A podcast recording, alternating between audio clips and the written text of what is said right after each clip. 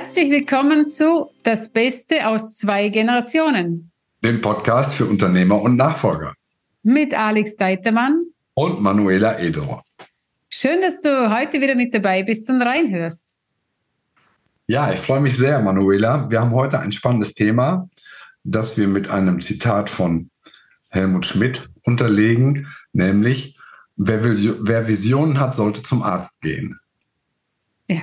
Also als du das vorhin das erste Mal gesagt hast, habe ich gesagt, nee, das ist nicht dein Ernst, dass er das gesagt hat. Äh, und da haben wir es dann kurzfristig nachgegoogelt und ich bin echt erstaunt. Mm, denn in, wir haben ja immer ein Vorgespräch, bevor wir den, den Podcast starten und da ging es schon um Hexenverbrennung und wenn wir anders denken als die anderen, dass wir äh, wieder normal werden sollten und zurückkommen sollten zur Realität, äh, zu den Fakten, wie es denn tatsächlich äh, zu scheinen äh, scheint. Äh, und ähm, tatsächlich ist aus den Augen vieler. Genau, aus den Augen vieler. Und ähm, ich möchte mich da nicht rausnehmen. Ich war früher auch so. Ja, wir sind ja, ich sag mal, auch dahin erzogen worden. Ich glaube, wenn Kinder geboren werden, dann äh, sind sie noch nicht in diesem Modus. Ich glaube, dass das tatsächlich ein Ergebnis der Sozialisierung ist. Ich habe vor kurzem noch eine schöne Metapher gehört, dass ein Kleinkind ähm, ja überhaupt keine Sorgen hat, überhaupt keine Ängste hat. Es hat neun Monate in perfekten Bedingungen gelebt, äh, ohne sich über irgendwas Gedanken machen zu müssen, äh, wenn es geboren wird und wenn es nicht ganz unglücklich die Wahl der Eltern getroffen hat, dann wird es ja versorgt. Es wird äh, mit, einer, mit einer trockenen Windel versorgt, es bekommt pünktlich was zu essen, es bekommt Streicheleinheiten, Aufmerksamkeit. Und das Baby macht sich keine Sorgen, ob die Finger wohl wachsen oder ob die Zehennägel äh, sprießen oder ob es irgendwann Haare bekommt, ob die blond sind oder dunkel, ob die Augen blau sind oder braun oder um, ja, was es wohl irgendwann beruflich machen wird, ob es wohl vielleicht uh, finanziell irgendwann uh, auf eigene Füße stehen wird. So ein Baby ist einfach nur absolut glücklich und es ist einfach nur da. Es lebt im Moment, es macht sich keine Sorgen, macht sich keine Gedanken und dementsprechend urteilt es auch nicht über andere und sagt, das, was du da aber gerade denkst, ist ja völlig spinnert. Das ist ja eine Vision, die ist ja völlig unrealistisch. Das solltest du gleich wieder vergessen. Oder eben äh, zum Arzt gehen, wie Helmut Schmidt sagt. Genau. Nur das Thema ist das, wenn wir große Träume in uns haben, dann macht das was mit uns. Der Film Alice im Wunderland ist, die Alice ist nicht einfach so ins Wunderland gegangen, sondern sie ging von den Eltern weg ins Wunderland, weil da hieß es nur, das macht man nicht, das tut man nicht. Also ich kann jedem empfehlen, als Erwachsener diesen Film anzuschauen, weil ich glaube nicht, dass dieser Film für Kinder wirklich gemacht ist. Ich glaube, dieser Film wurde für Erwachsene gemacht, um uns bewusst zu machen, dass es weder Raum und Zeit gibt, noch wenn wir nicht wissen, das fragt er die, ich glaube, der Hase fragt das, wohin willst du denn gehen? Und die Alice sagt, ich weiß es nicht, ich weiß es nicht. Dann sagt er, dann ist egal, wo du hingehst dann ist egal, welchen Weg du nimmst, wenn du nicht weißt, wo du hin möchtest. Mhm. Und ich bin gerade in der Vorbereitung für mein nächstes Seminar, das nächste Woche äh, stattfindet, äh, Become Yourself. Das ist das Folgeseminar von, von meinem Mindset-Seminar. Und da geht es darum, du selbst zu werden. Und in der Selbstbildarbeit ist es so, dass wenn wir Ziele haben oder wenn wir, wenn wir bewusste Ziele haben, dann können wir bewusst ein Ziel dorthin verfolgen und dorthin gelangen. Also wenn ich sage bewusst, ich gehe auf den Berg hinauf, dann gehe ich bewusst hinauf. Wenn ich kein Ziel habe, bedeutet es nicht, dass ich nirgends hingehe, denn unbewusst gibt es immer ein Ziel. Mhm. Und das ist zum Beispiel das unbewusste Ziel, im Alter wird man automatisch krank, weil die Eltern waren auch krank. Da fängt das eine an zu zwicken, das andere fängt an zu zwicken und siehe da, es passiert auf einmal und hm. Krankheiten kommen. Auch es passiert auf einmal, dass ich wie durch ein Wunder, wenn ich ganz viele Nachfolger frage, warum bist du im Familienunternehmen? Ich bin da reingerutscht. Mhm okay, wenn ich Rutsche wähle, muss ich sie, also ich muss zuerst mal raufklettern und dann kann ich da reinrutschen. nirgends hin, aus ich bin unbewusst. Und wenn ich ein unbewusstes Ziel habe, weiß ich nicht, wo ich hingehe. Und ähm, das finde ich für mich eine sehr wichtige Erkenntnis, dass es dringendst, dringendst allerwichtigste ist, sich ein klares Ziel zu setzen und am besten eine Vision, wo wir nicht wissen, wie wir dorthin kommen. Wie, das, wie wir das schaffen, ja. Bleiben wir bei dem Beispiel des äh, Berges. Wenn ich sage, ich mache jetzt so eine Bergtour, dann stelle ich mir ja vor, also ich jetzt ganz individuell, dass ich oben am Gipfel stehe, dass ich angekommen bin, dass ich zwar ähm, wahrscheinlich platt bin wie eine Flunder, aber ich das irgendwie geschafft habe, dass ich die Aussicht genieße. Und das ist ja das Faszinierende, dass im Prinzip sowas ähm, dreimal entsteht. Als erstes ist die Idee, die Vision, die aus der eigenen Kreativität entsteht, ähm, zu sagen, ich will auf diesen Berg oder ich will ein Haus bauen. Und dann entsteht dieser Weg beim Gehen, immer mit dem Ziel oder nennen wir es Vision, das ist ja in gewisser Weise ein Synonym, irgendwann da oben zu stehen und nehme ich alle Strapazen auf mich, die mir der Weg bietet. Ich muss vielleicht einen Weg auch nochmal wieder verändern, weil da, wo ich eigentlich her will, ist plötzlich eine Geröllhalde, die mir den Weg versperrt, die letzte Woche noch nicht da war oder als ich, den, als ich den, die, die Tour geplant habe, muss Umwege gehen, ich muss Schwierigkeiten überwinden und das Wetter ist nicht so, wie es eigentlich sein sollte nach dem Wetterbericht. Das ist eben das, das, der, der kreative Teil, wo ähm, es realisiert wird, wo ich es praktisch arbeite und im Ergebnis, und das ist dann die dritte Phase, stehe ich da tatsächlich, wo ich vorher in Gedanken gestanden habe. Und dann ist plötzlich die Vision Realität geworden. Und das ist im Grunde mit allen Dingen so. Die Frage ist nur, wie du eben richtig gesagt hast, setze ich mir das Ziel bewusst oder sage ich, naja, das liegt jetzt gerade an, ich mache das und in Wirklichkeit ist es das Ziel anderer und nicht mein eigenes. Also eine Nachfolge kann ja zum Beispiel auch der Wunsch der Eltern sein. Und irgendwann übernehme ich diesen Wunsch, aber es ist nicht wirklich meiner. Oder ich mache es zu meinem Wunsch und dann habe ich automatisch auch ein Zielbild und eine Vision. Das ist, glaube ich, das, was du ausdrücken willst, sich die Arbeit zu machen, zu fragen, was will ich eigentlich wirklich? Wo will ich hin? Was soll es sein? Und dann kann es natürlich auch sein, dass das Bild viel größer ist als das, was man sich bislang erlaubt hat zu denken. Genau. Und das Ziel ist, dass es viel größer ist, denn ansonsten kommt deine Kreativität nicht in die Gänge. Ansonsten ist es ja nur das Alte, das nochmal wiederholt wird und in die Zukunft gelegt wird und äh, ich hatte jetzt eine Nach, also ich habe eine Nachfolgerin im Coaching und die äh, sagte dann so, weißt du, wir haben da jedes Jahr diese Visionstage und wir, wir, wir gehen dann Klausurtage, machen wir dann daraus und sagst, ja, und was macht ihr denn da? Ja, wir besprechen äh, 10% Umsatz plus. Oh, genau. spannend, ja? ja 3% äh, Inflation. Genau, und dann sage ich so, und wie motiviert sind da alle? Ja, wie kreativ werdet ihr denn? was sprichst du da? Es ist und, genau wie letztes Jahr und vorletztes Jahr und vor, vor drei Jahren. Genau. Und es ist immer wieder das Gleiche, jeden stinkt es an. Und ja, irgendwie die drei Tage waren ja ganz nett. Mhm. Ah, okay, sollte ein bisschen über nett hinausgehen.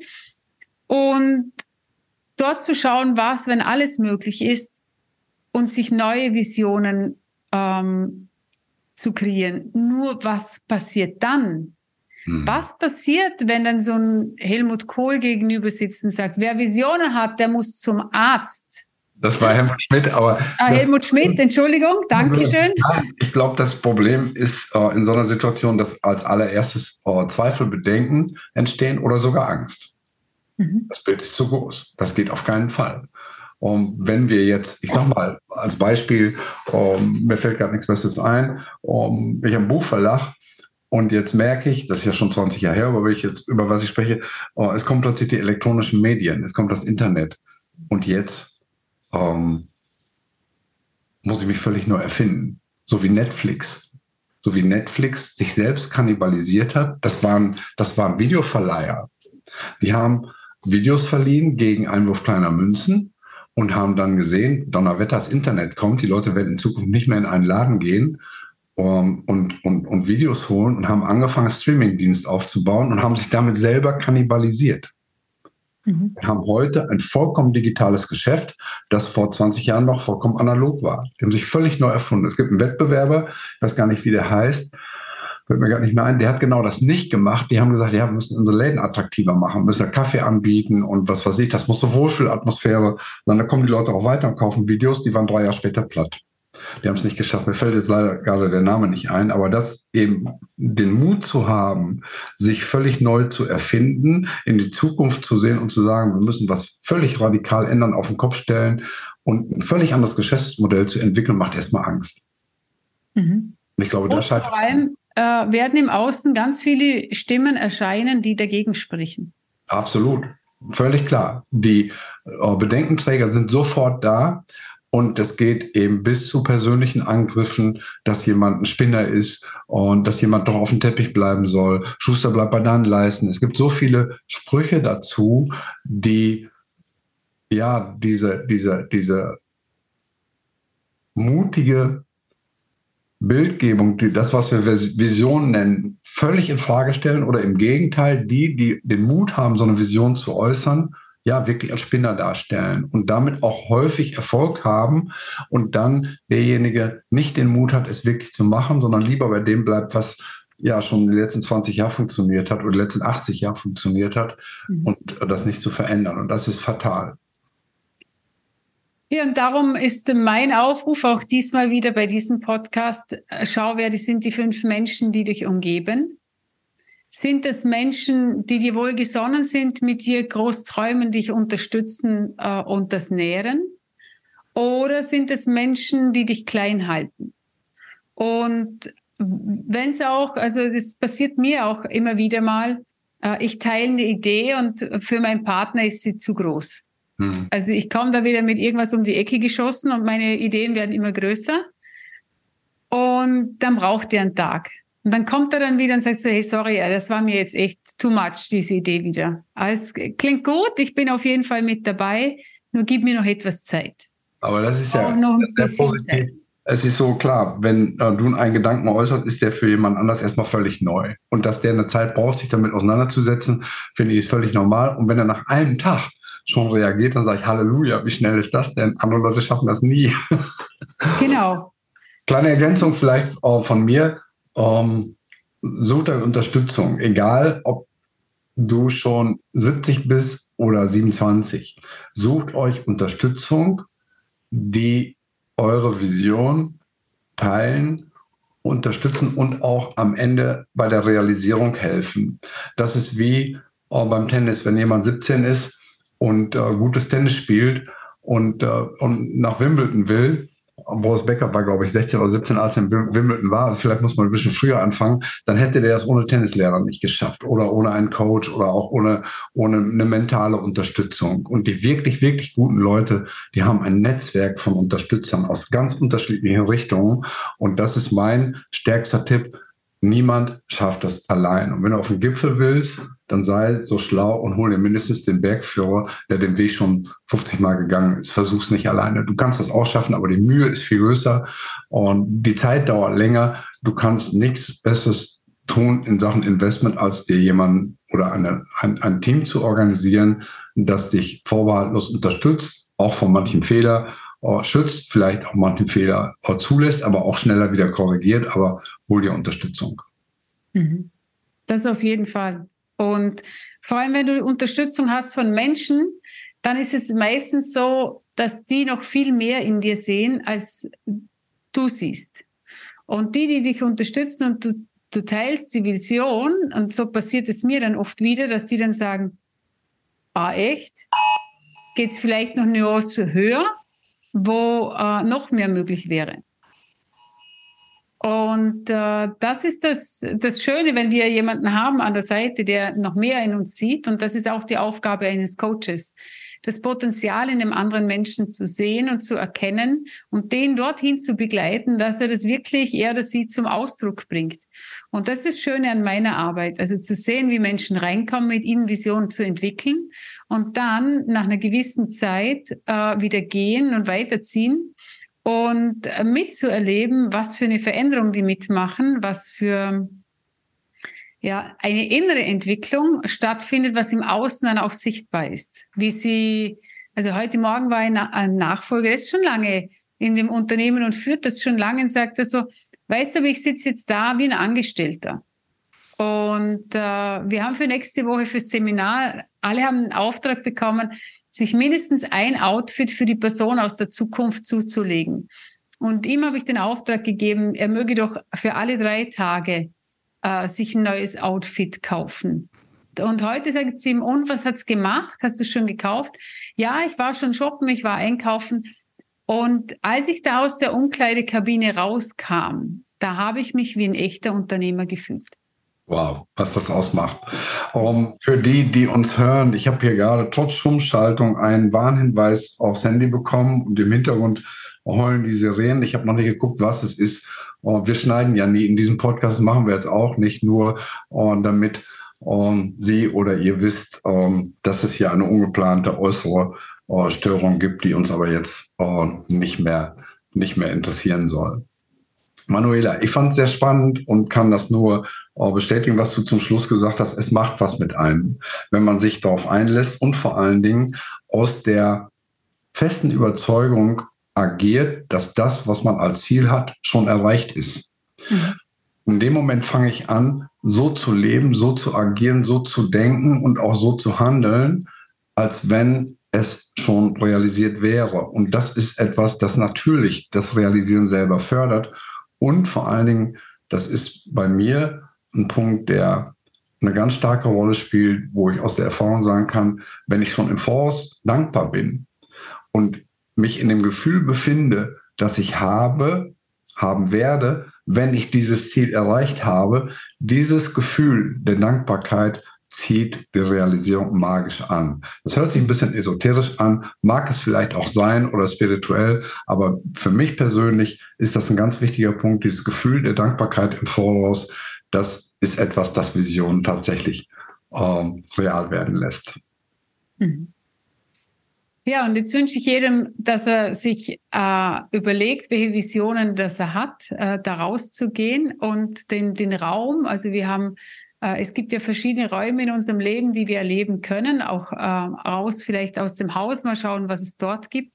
Und nicht ein Leben lang im gleichen Raum sitzen zu bleiben, abzuwarten, das Gleiche wiederholen, was die Eltern, die Großeltern und Urgroßeltern schon gemacht haben, was der Rest der Durchschnittsgesellschaft macht und sich nur mit kleinen Freuden am Wochenende mal zufrieden zu geben, sondern wirklich zu schauen, hey, wenn, das, wenn das Leben ein wahres Fest ist, wie kann ich es gestalten, dass es jeden Tag dieses Fest ist? Und auch wenn es dazwischen mal ein Gewitter gibt, ist es auch in Ordnung. Doch dass der Großteil der, der Tage, also wie wenn wir ähm, The Big Five for Life äh, hernehmen, das Buch äh, von John Strackley, wo es darum geht, das Leben sollte wie ein Museum sein, wie so ein Museumstag, wo du durchgehst durch dein Lebensmuseum und sagst, hey, es hat sich gelohnt, ich hab's gerockt. Äh, auch wenn ich mal schwere Zeiten darin hatte, ich habe es verändert und es sind so viele unglaublich bunte, schöne Bilder vorhanden, dass äh, es wirklich einen Unterschied im Leben macht, welchen Weg, das ich gewählt habe. Dankeschön. Ich nehme das mal als Schlusswort. Oh, es ist ein sehr, sehr schönes Bild und danke dafür. Auch für alle, die uns jetzt äh, zuhören und zuschauen. Dankeschön, dass ihr euch die Zeit genommen habt. Wenn es euch gefallen hat, gebt den Link weiter in eurem Bekanntenkreis. Schreibt uns einen Kommentar, gebt uns ein positives Feedback, schreibt uns direkt auch Fragen, Nachrichten. Wir freuen uns über jede einzelne und beantworten die. Und ich kann sagen, ich freue mich auf ein Wiedersehen in der kommenden Woche. Danke euch fürs Zuhören und bis bald. Ciao. Até os